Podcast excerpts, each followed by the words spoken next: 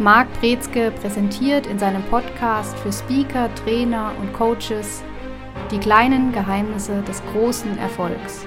Consulting, Mindset, Methode, Marketing.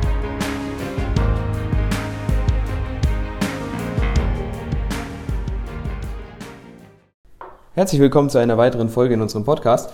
Heute mit dem Thema die Werkzeugkiste, Workshops und Interviews.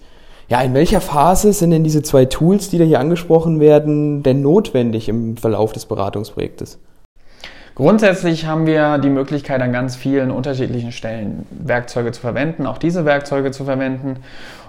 Was natürlich sinnvoll ist, gerade am Anfang, wenn wir die Situation, den Kunden kennenlernen wollen, dann ist es natürlich sinnvoll, dass wir da mal mit den Leuten sprechen oder auch mal in einem Workshop über Probleme uns unterhalten, auch mal vielleicht schon mal vorläufig gucken, wo wollen wir hin.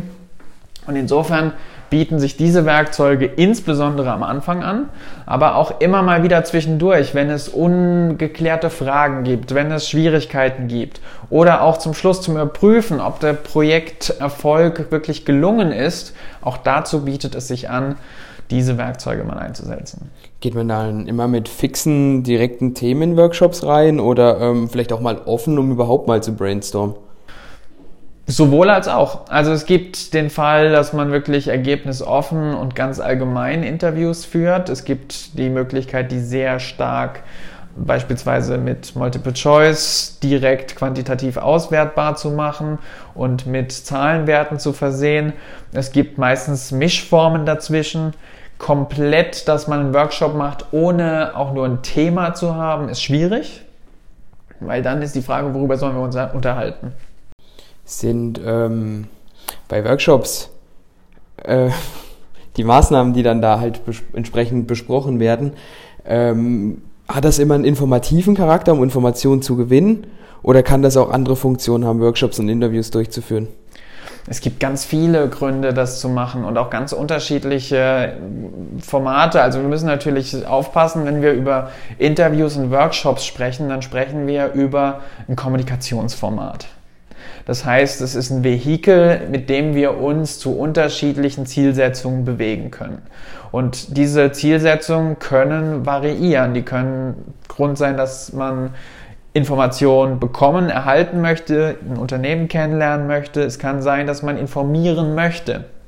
Und dass man beispielsweise in einem Workshop auch mit Coachings schon einbaut. Das heißt, dass auch ein Wissenstransfer stattfindet oder dass auch Trainingselemente damit vorhanden sind. Also insofern kann man es gar nicht jetzt einordnen und sagen, es ist absolut so oder absolut so, sondern muss sich immer fragen, was ist die Zielsetzung hinten dran. Ich glaube, ein großer Punkt ist auch in Workshops, äh, vor allen Dingen in Workshops, ähm, alle Mitarbeiter natürlich mit ins Boot zu holen und die zu beflügeln, am gemeinsamen Projekt mitarbeiten zu können, oder? das auch ein, ist das auch ein Grund? Das ist auch ein Grund und auch das ist ein, ein Faktor, wo wir dann sagen, in Workshops gibt es eben besondere Herausforderungen, wenn wir dort als Moderator oder als Berater unterwegs sind weil natürlich da dann die Gruppendynamik spannend wird, wo man dann auch gucken kann, wie möchte man einerseits selbst wahrgenommen werden als Unternehmensberatung oder Berater und auf der anderen Seite, was ist auch die Dynamik im Team, die man mit sich führt und mit sich bringt. Wenn wir jetzt beispielsweise mal einen Führungsworkshop haben mit unterschiedlichen Führungskräften, und es geht darum, dass man festlegt, wie wird Führung definiert, wie wird es vielleicht auch gemessen und überprüft, dann kann es sein, dass nicht alle von diesen Führungskräften auch Spaß daran finden, an den Maßnahmen oder an den Vorschlägen. Und da gilt es dann eben auch zu schauen, wo sind Widerstände, wie treten die auf, was kann man da entsprechend vielleicht auch anbieten oder überlegen, dass man diese Widerstände besänftigt und dass man dann auch wieder alle ins Boot holt. Ja, oft stehen ja auch Arbeitspakete aus Workshops. Ich könnte mir vorstellen, dass das ein Grund dafür sein kann, dass die Führungskräfte da nicht so äh, klar mitgehen. Das ist richtig, wobei bei Führungskräften diese Arbeitspakete idealerweise auch wieder delegiert werden. Insofern ist das wahrscheinlich nicht der größte Punkt. Wie ist denn die Vorbereitung? Ich würde sagen, wir sprechen erstmal ein bisschen über den Workshop, gehen dann ein bisschen im Nachhinein ein bisschen mehr auf die Interviews ein. Ähm, ja, wie bereite ich mich denn darauf vor? Also am Anfang ist es wichtig, sich zu überlegen, was ist denn mein Ziel in diesem Workshop oder was sind die Ziele. Wir haben beispielsweise, wenn wir Leadership Guides erstellen, wo es darum geht, wie soll Führung aussehen, wie soll Führung funktionieren, dann wollen wir Input haben von Mitarbeitern und wir wollen Input haben natürlich von Führungskräften, die das jetzt schon machen. Und wenn wir das dann zusammenstellen, dann überlegen wir uns, wie wird dieser Guide später aufgebaut sein? Was sind die Ziele hinten dran? Welche Informationen und Aspekte sollen behandelt werden? Und dann gucken wir uns an, wenn wir diese Informationen haben, beziehungsweise diese, diese Agenda haben, wie wir das dann in diesem Workshop strukturiert erarbeiten können mit den Teilnehmerinnen und Teilnehmern. Gibt es eine maximale Themenanzahl, die man bearbeiten sollte, ohne diejenigen jetzt zu überfordern? Weil ich kann mir vorstellen, dass jetzt ein, ein sehr, sehr langer Workshop auch ziemlich ermüdend sein kann auf Dauer, wenn aktiv gearbeitet wird. Ja, also grundsätzlich, es gibt Tagesworkshops, Zweitagesworkshops, halbtägige Workshops. Das ist aber meistens dann auch so der Rahmen. Also über drei Tage hinaus ist es ganz, ganz selten, dass da was gemacht wird. Und die Anzahl der Themen hängt natürlich von der Komplexität ab. Gibt es eine Anzahl, wo du sagst, ähm, so und so viele Teilnehmer lassen sich gut moderieren, was du vorher schon angesprochen hast? Oder ähm, wo du sagst, ab da geht es gar nicht mehr? Also, wenn man von allen Input bekommen möchte und auch alle gleichermaßen einbeziehen möchte, dann wird es ab acht schwierig. Wenn man acht Teilnehmerinnen und Teilnehmer hat, lieber zwei Vierergruppen machen. Jetzt ist, glaube ich, ein wesentlicher Aspekt von den Workshops, ähm, was du vorhin angesprochen hast, der Moderator, der das Ganze entsprechend moderiert, ähm, die Teilnehmer ja die Antworten herauslockt, um zielgerichtet dann ähm, das Problem zu bearbeiten, zu erarbeiten. Ähm, welche Kompetenzen braucht denn so jemand, der das dann moderieren möchte? Also wichtig ist Klarheit zu behalten und auch Übersichtlichkeit. Das heißt, immer zu wissen, wo stehen wir gerade, was ist das Ziel, was ist gerade der Tagesordnungspunkt. Ein weiterer Punkt ist auch Neutralität zu wahren. Also was man nicht darf, ist eine Person zu bevorzugen im, in der Gruppe und da immer Ja und Arm zu sagen und alle anderen Deckel drauf zu machen. Dann verliert man die Glaubwürdigkeit. Ansonsten gilt natürlich Sachlichkeit, manchmal auch Expertise. Wobei da gibt es natürlich unterschiedliche Formen. Manchmal ist der Berater der Dümmste im Raum und alle Experten sitzen vor einem. Dann gilt es vor allen Dingen, das Wissen rauszuziehen aus diesen Experten, die vor einem sitzen und das entsprechend mit Fragen und klärenden ähm, Kommentaren auszuführen und zu sammeln. Eine weitere Fähigkeit, die wichtig ist, ist, das auch alles zu dokumentieren, also dass man dann entsprechende Notizen hat, entweder Flipchart, das auch visualisieren, mit Pinwänden zu arbeiten.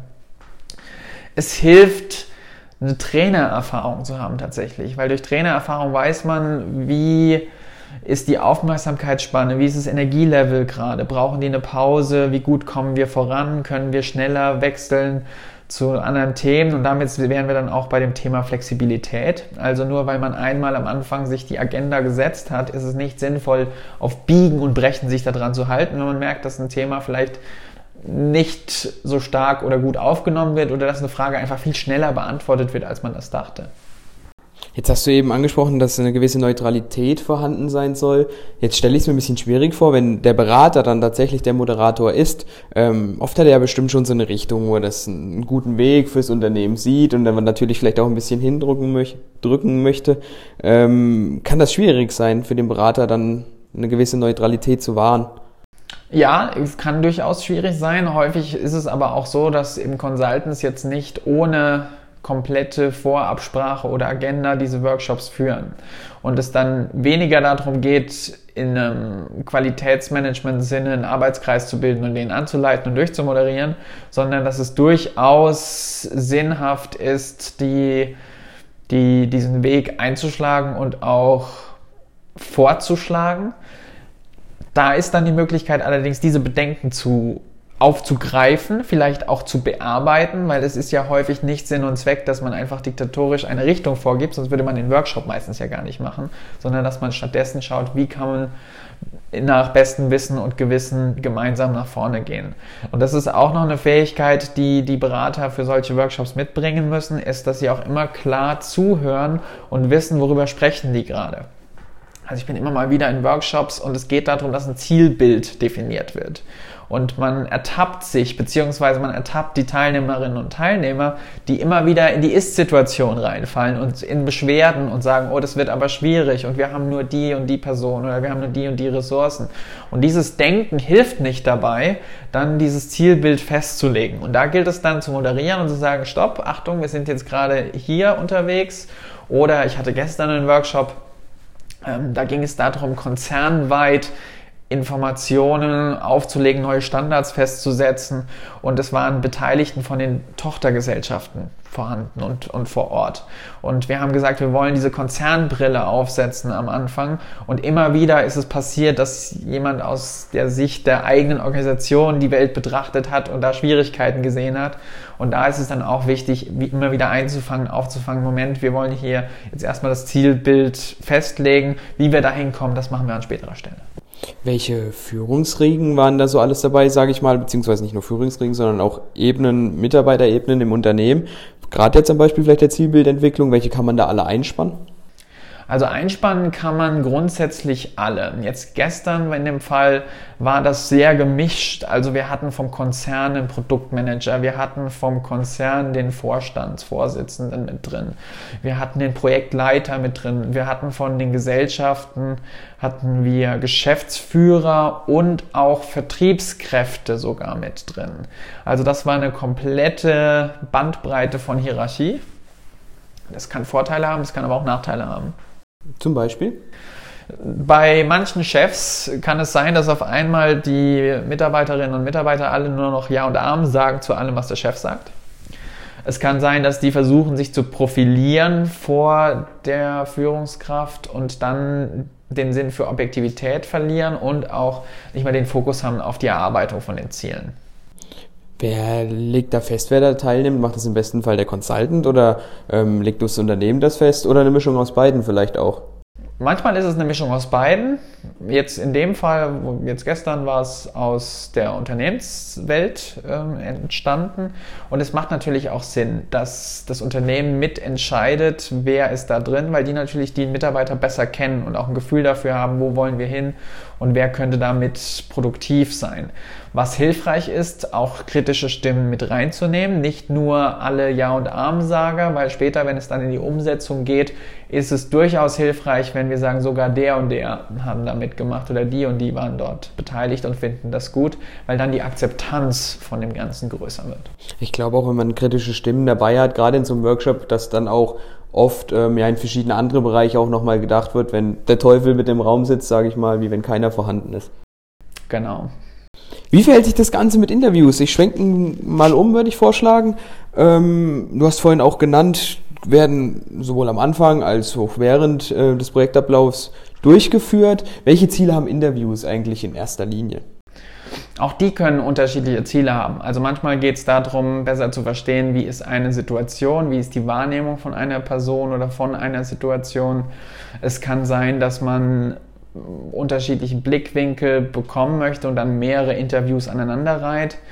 Interviews sind mit die intimste Form des Kennenlernens von einem Unternehmen und man bekommt durchaus ein in der Regel gutes, qualitatives Bild von einer Person und dann auch einer Organisation. Was ist der Vorteil, gerade wenn ich mit Menschen alleine sprechen kann, wie ich es einem Plenum in der Gruppe mache? Ich bekomme ein Gefühl für die Persönlichkeit. Also es ist was anderes, wenn ich jemanden vor mir habe, der sowieso ganz viel von sich aus plappert und redet oder wenn ich jemanden vor mir habe, der vielleicht eher schüchtern ist, weniger sagt.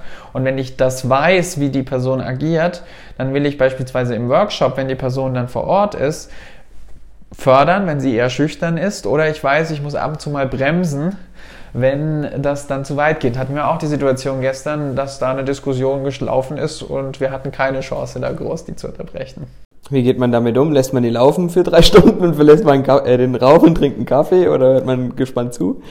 Es gibt unterschiedliche Möglichkeiten. In dem Fall haben wir wirklich versucht und auch das zwei, dreimal zu unterbrechen und dann auch gesagt, okay, jetzt machen wir weiter an dem Punkt. Es gibt aber auch Diskussionen, die sind so wichtig und auch so ich sag mal, selbst wenn wir die unterbrechen würden, hätten alle diese Themen im Kopf, dann ist es sinnvoller zu sagen, kurze 5 Minuten Pause, jetzt alle äh, kurz klären und dann geht's weiter. Wir sind wieder zu den Workshops gedriftet. Ich möchte dich wieder ein Stück weit zurückholen zu den Interviews. Ähm, ja, wie, wie öffne ich die Menschen in so einem Gespräch?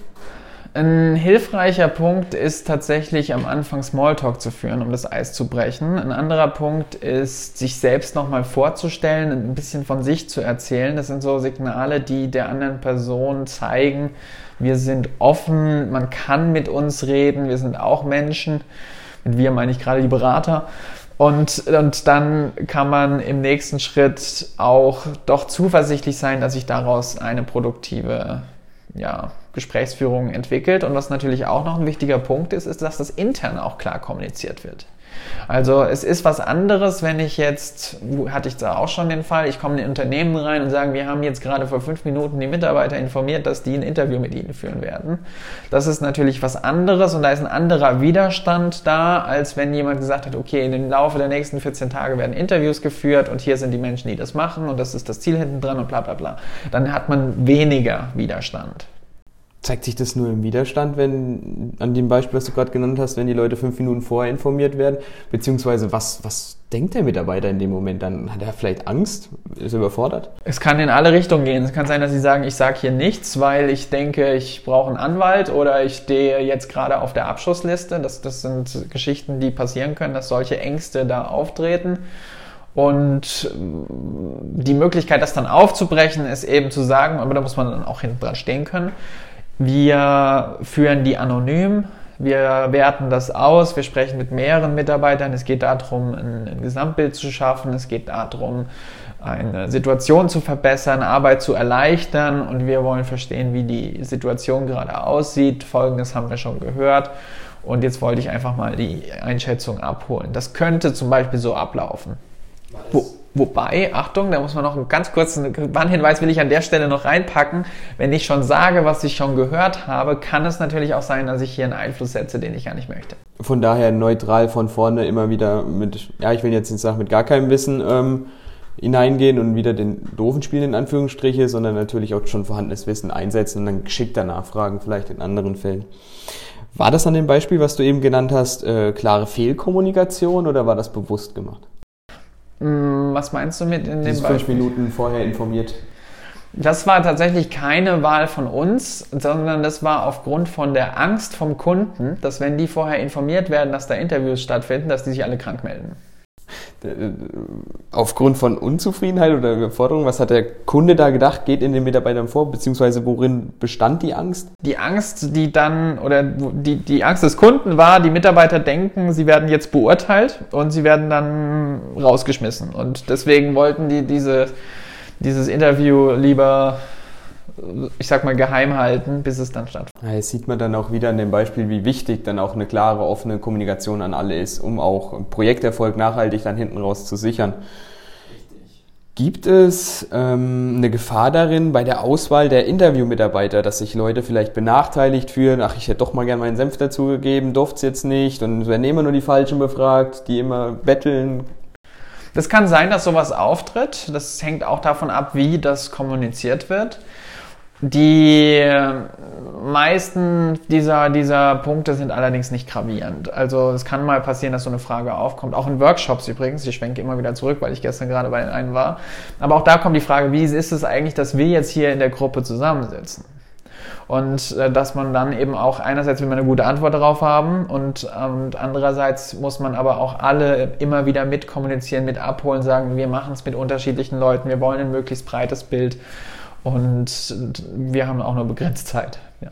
Ja, da wir jetzt langsam wieder dem Ende der Folge widmen, können wir jetzt gerne wieder allgemein über beides sprechen. Was sind so die größten Herausforderungen bei Interviews und Workshops, die man so als Berater, Moderator dann hat? Eines der größten Fettnäpfchen ist, dass man selbst die Kompetenz verliert in den Augen von den Teilnehmerinnen und Teilnehmern. Also wenn man, man kann es schaffen, sich eine Beziehung zu verbauen, man kann auch es schaffen, dass man nicht positiv wirkt, sondern negativ auffällt.